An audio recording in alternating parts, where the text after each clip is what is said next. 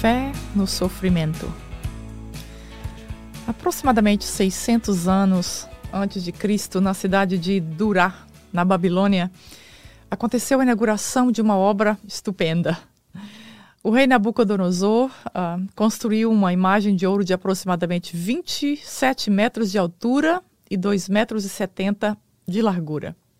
Então, ele baixou um decreto intimidando todas as autoridades e o povo e a população para que uh, viessem à inauguração, onde haveria a consagração e a inauguração daquela estátua. E quando as trombetas tocassem, todos deveriam se prostrar e adorar aquela imagem de ouro que Nabucodonosor havia feito. O Império Babilônico era pluralista, ou seja, possuía muitas religiões e muitos deuses também. No momento desse evento, os judeus viviam como exilados na Babilônia. Nabucodonosor havia tomado e saqueado Jerusalém e o povo de Deus foi levado para lá em três etapas. Então, nós vamos ver que o desenrolar desse no desenrolar desse texto, as coisas vão aquecendo, ficando cada vez mais difíceis. Então vamos ver, vamos ler Daniel capítulo 3, o verso 1 a 6, que diz assim: A imagem de ouro de Nabucodonosor. O rei Nabucodonosor fez uma imagem de ouro de 27 metros de altura e 2 metros e 70 centímetros de largura e ergueu na planície de Durá, na província da Babilônia. Depois convocou os sátrapas, os prefeitos, os governadores, os conselheiros e tesoureiros, os juízes e magistrados e todas as autoridades provinciais para assistirem à dedicação da imagem que mandara erguer. Assim, todos eles, sátrapas, prefeitos, governadores, conselheiros, tesoureiros, juízes, magistrados e todas as autoridades provinciais se reuniram para a dedicação da imagem do rei que o rei Nabucodonosor mandara erguer, e ficaram em pé diante dela. Então o arauto proclamou em alta voz: Esta é a ordem que lhes é dada, ó homens de todas as nações, povos e línguas. Quando ouvirem o som da trombeta, do pífaro, da cítara, da harpa, do saltério, da flauta dupla e de toda espécie de música, prostem-se em terra e adorem a imagem de ouro que o rei Nabucodonosor ergueu. O verso 6 diz: Quem não se prostrar em terra e não adorá-la, será imediatamente atirado numa, numa fornalha em chamas. É interessante como Daniel descreve, enfatiza aqui a lista uh, VIP de convidados e a variedade de instrumentos que seriam tocados na inauguração daquela imagem. Ah, isso talvez para mostrar que tudo que Nabucodonosor fazia traduzia a sua superioridade. Era esperado que todo o povo, e acredita-se acredita que cerca de 300 mil pessoas, deveriam se prostrar e adorar aquela imagem de ouro. Não havia espaço para questionamento, era uma ordem do imperador da Babilônia. As circunstâncias estavam ficando cada vez mais difíceis para os judeus que viviam na Babilônia, porque a ordem era que, independente da sua religião, independente da raça, você deveria se prostrar e adorar aquela estátua. Algumas vezes em nossa vida cristã, iremos deparar com situações que irão comprometer a nossa fé. E aí, o que nós faremos? Quando estamos diante de circunstâncias que existe de nós um posicionamento que vai contra a palavra de Deus, que vai contra a nossa fé cristã, é hora então de nós tomarmos uma decisão. E se não tomarmos essa decisão antes dos eventos, é bem provável que nós não tenhamos condição de tomá-la no momento. Como nós fazemos isso? As decisões e os posicionamentos em nossa vida, eles precisam ser feitos antes que eles aconteçam. Como é que eu vou saber que esses eventos vão acontecer? Eu não sei o que vai acontecer. Você não sabe o que irá acontecer no seu futuro, no nosso futuro. Mas nós podemos nos posicionar naquilo que nós cremos e naquilo que nós queremos deixar a nossa vida ah, como marco ou como um posicionamento diante de Deus e diante do mundo. Assim, quando a circunstância chegar, nós já saberemos de que lado nós estaremos, nós já saberemos de que lado nós nos posicionaremos. E a ordem era: quando escutassem a música, todos deveriam se prostrar. Que teste tão alto para o povo de Deus, que conhecia Êxodo 20, onde Deus proíbe a idolatria. Sadraque, Mesaque e Abdenego, três jovens que junto com Daniel foram levados ao palácio e tinham respeito do rei por sua sabedoria, agora teria que tomar uma decisão. Sim, a vida sempre vai nos trazer para uma plataforma onde nós precisamos tomar uma decisão. Se eles obedecessem ao decreto do rei, eles não somente iriam perder seus cargos administrativos, mas seriam queimados na fogueira. Ou seja, eles não tinham opção. Pelo decreto do rei, eles precisavam obedecer ao decreto ou seriam queimados na fogueira. E eles então tomaram essa decisão. Daniel 3,12 diz assim: Mas alguns judeus que nomeaste para administrar a província da Babilônia Sadraque, Mesaque e Abdenego, que não te dão ouvidos, ó rei. Não prestem, não prestam culto aos teus deuses, nem adoram a imagem de ouro que mandaste erguer. Então aqueles três rapazes tomaram a sua decisão. Esses três rapazes, eles eram respeitados pelas autoridades, pela capacidade intelectual e pela performance de liderança que eles tinham na Babilônia. Mas agora eles precisavam tomar uma decisão baseada na fé em Deus que eles tinham e queria certamente desagradar ao rei e a todos naquele lugar. Agora, todos teriam que ficar, eles teriam agora que ficar de pés, enquanto todo o império estaria de joelhos diante daquela imagem. E isso lhes custaria sofrimento e a morte. Eles tomaram uma decisão. Todo o império babilônico irá obedecer e irá se ajoelhar diante daquela, se prostrar diante daquela estátua. Mas nós não ajoelhamos, não ajoelharemos, nós ficaremos de pé. Então, eles tomaram a decisão e se posicionaram que estaria de pé, mesmo que o resto do mundo estivessem de joelhos. Não basta servir a um Deus, é preciso servir o único e verdadeiro Deus. Romanos 12, 2 diz: Não vos conformeis com este século, mas transformai-vos pela renovação da vossa mente. Foi isso que eles fizeram. Eles não aceitaram o que estava acontecendo naquela cultura, naquela religião, naquele lugar, na vida secular eles tomaram um posicionamento de acordo com aquilo que eles acreditavam, de acordo com aquilo que era a sua fé. Não, bast não bastava apenas adorar um Deus ou adorar uma imagem, bastava ou a ideia era que se adorasse ao único e verdadeiro Deus. Não é porque todo mundo acha que é certo e se conforma que nós precisamos nos conformar ou que vamos tomar um posicionamento de concordar com aquela ideia ou com aquela atitude.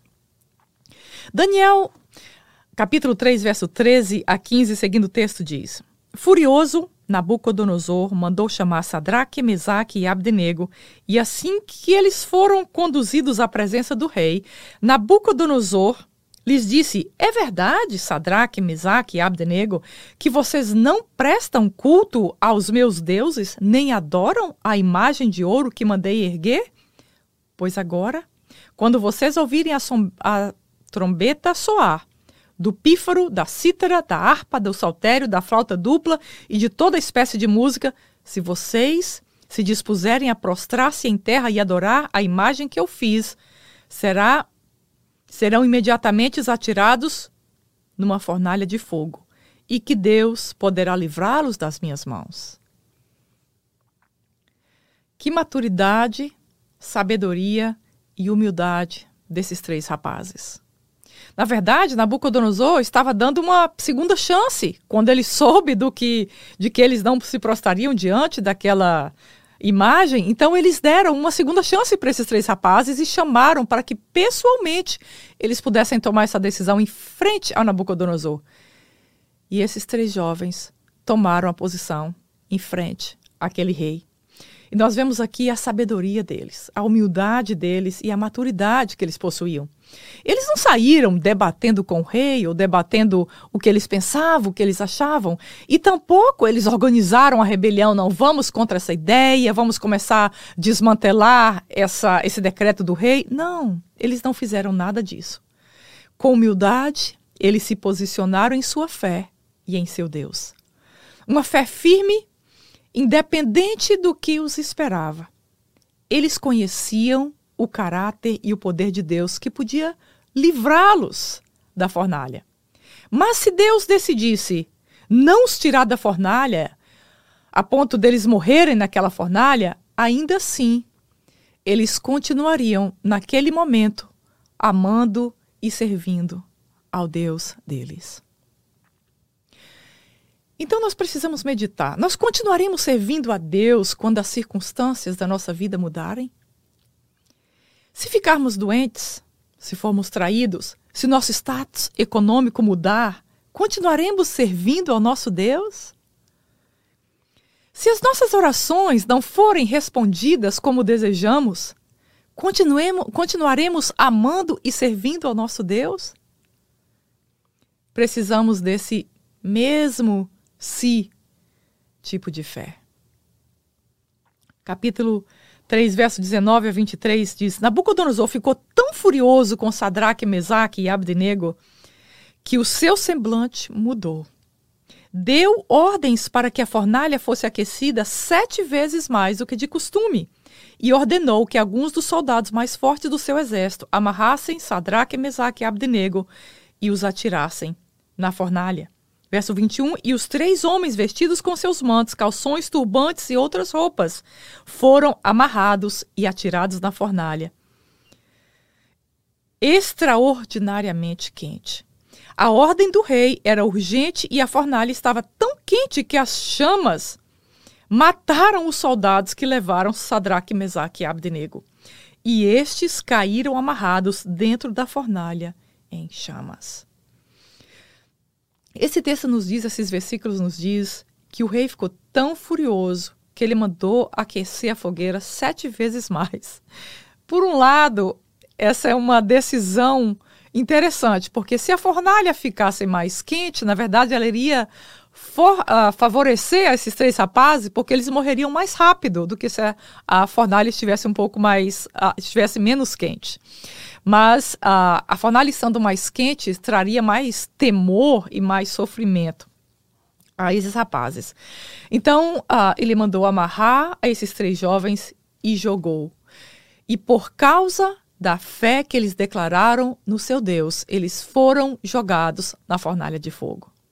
O verso 34 a 24, ah, nós vemos como Deus estava pessoalmente envolvido uh, nessa situação.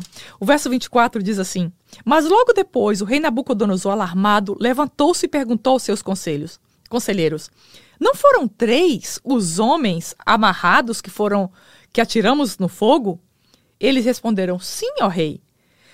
O rei exclamou: Olhem, estou vendo quatro homens desamarrados e ilesos, andando pelo fogo, e o quarto se parece com o filho dos deuses. Então Nabucodonosor aproximou-se da entrada da fornalha em chamas e gritou: Sadraque, Mesaque e Abdenego, servos do Deus Altíssimo, saiam, venham aqui. E Sadraque, Mesaque e Abdenego saíram do fogo os sátrapas, os prefeitos, os governadores e os conselheiros do rei se ajuntaram em torno deles e comprovaram que o fogo não tinha ferido o corpo deles, nem um fio de cabelo tinha sido chamuscado. Os seus mantos não estavam queimados e nem havia cheiro de fogo neles. Amém. Esse é o nosso Deus. Deus pessoalmente estava na fornalha com aqueles três jovens. Deus está ali para mostrar ao rei Nabucodonosor, para mostrar às autoridades, para mostrar ao povo, para mostrar a nós, ao mundo presente, de que Ele é Deus. E nem um fio de cabelo dos seus filhos caem ou se queimam sem que ele permita. A única coisa que aconteceu com aqueles jovens é que as cordas que os amarravam foram caídas e eles então ficaram livres daquelas cordas que os amarravam. E essa é uma característica interessante, porque quando Deus nos faz passar pelo fogo com um propósito, é verdade que as nossas cordas e as nossas amarras espirituais e emocionais, elas são desfeitas para nos fazer pessoas livres. A fé desses rapazes era baseada em quem Deus é e não no que Deus poderia fazer por eles. A fé que eles possuíam era baseado no caráter de Deus, na personalidade de Deus, na natureza de Deus, em quem Deus realmente é, e não apenas naquilo que Deus pode fazer. Essa é a fé provada pelo fogo que resulta em glórias a Deus. Toda vez que a nossa fé é provada pelo fogo e ela é aprovada, então essa fé é uma fé que glorifica a Deus. O texto dos versos 28 a 30 diz que Nabucodonosor escreveu então um edital para todo o reino, todas as nações, dizendo: Bendito seja o Deus de Sadraque, Mesaque e Abdenego, e decreta que qualquer pessoa que blasfemasse contra Deus seria cortada em pedaços, sua casa seria queimada. E o rei ainda promoveu aqueles rapazes.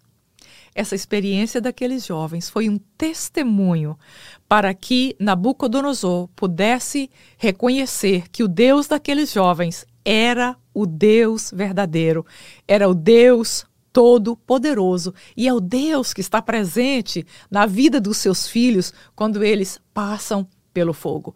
Assim, o coração de Nabucodonosor voltou-se para esse Deus que era o Deus daqueles jovens. E agora ele declara em todo o império que todas as pessoas deviam então é, se encurvar e adorar o Deus daqueles três jovens. Nos dias de solidão, incertezas e até desespero, Deus nos convida a ter fé.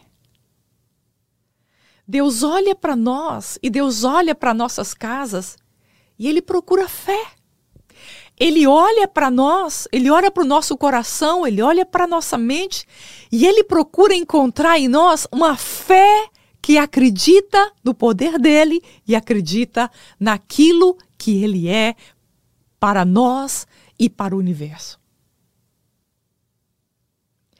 Hebreus 11:6 diz que sem fé é impossível agradar a Deus. Quando nós cremos em Deus, quando nós cremos na Sua palavra, nós então glorificamos a Deus e nós agradamos a Deus, nós agradamos ao Senhor. E eu te pergunto hoje, nessa terça-feira, você tem fé em Deus? Alguns dizem, eu creio em Deus, eu creio na Bíblia. Mas o que nós realmente acreditamos sobre Deus? é necessário que nós tenhamos um grau de conhecimento antes de termos um grau de fé. Não precisamos conhecer toda a Bíblia, mas nós precisamos conhecer algo que sustente e que sirva de apoio à nossa fé em Deus. Por quê? Porque a fé cega, a fé sem base na palavra de Deus, sem o um entendimento da palavra de Deus, ou sem o um entendimento de quem Deus é, na verdade, essa fé é apenas uma idolatria ou uma fantasia. E não é isso que Deus quer de nós. Aqueles três rapazes da nossa história, eles criam no Deus Todo-Poderoso que poderia salvá-los. Talvez nós cremos que Deus criou o universo, nós cremos que Deus é todo-poderoso, mas será que nós cremos que Deus é poderoso para nos salvar da nossa escuridão e perdição eterna? Será que nós cremos que o Deus que nós temos nos ama o suficiente para cuidar das nossas vidas nos momentos que passamos pelo fogo? É isso que ele busca em nós, uma fé que crê que Ele é o Deus que está conosco a cada minuto da nossa vida e Ele é o boss do universo, Ele é todo soberano e Ele é todo poderoso.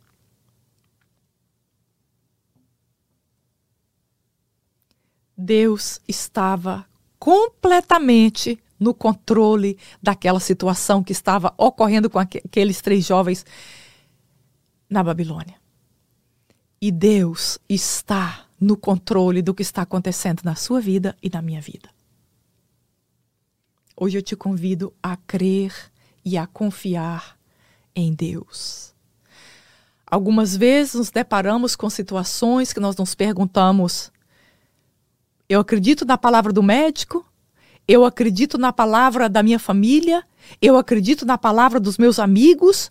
Algumas vezes nós nos vemos completamente perdidos, sem direção, sem rumo, sem saber no que acreditar. Mas a palavra de Deus, através de Daniel 3, nos convida a crer num Deus que nós podemos confiar. Aquela estátua que Nabucodonosor construiu e que convidou aquelas pessoas para se ajoelharem diante dela, aquela estátua não podia fazer nada por aquele povo.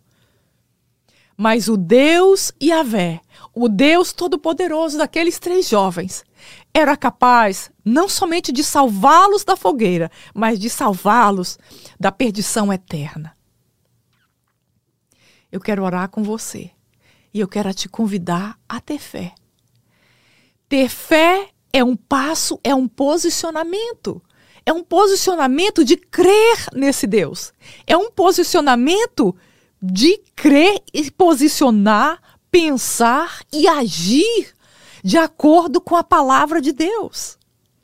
E eu quero te convidar a crer nesse Deus que nos ama tanto, que cuida tanto de nós, que mandou o seu filho Jesus Cristo para morrer para nós no, na cruz do Calvário. Deus, obrigada pelo teu amor e cuidado por nós. Obrigada, Senhor, porque o Senhor ainda hoje nos dá essa chance de decidirmos a ter fé e crermos em Ti, Senhor, o Deus Todo-Poderoso, o Deus que é capaz de transformar qualquer circunstância, o Deus que tem o poder de nos livrar da perdição eterna, o Deus que tem o poder de nos curar, o Deus que tem o poder de mudar o destino das coisas, o Deus que tem o poder de transformar as nossas vidas, de levantar os mortos, o Deus que tem o poder de mudar o coração dos reis, o Deus que tem o poder sobre todas as coisas. Em nome de Jesus, eu te peço que o Senhor abençoe essa pessoa que está ouvindo esse podcast nessa hora. Eu te peço e te agradeço em nome de Jesus. Muito obrigada por você ter escutado mais esse episódio. E eu te espero então na próxima terça-feira para mais uma edição. Muito obrigada.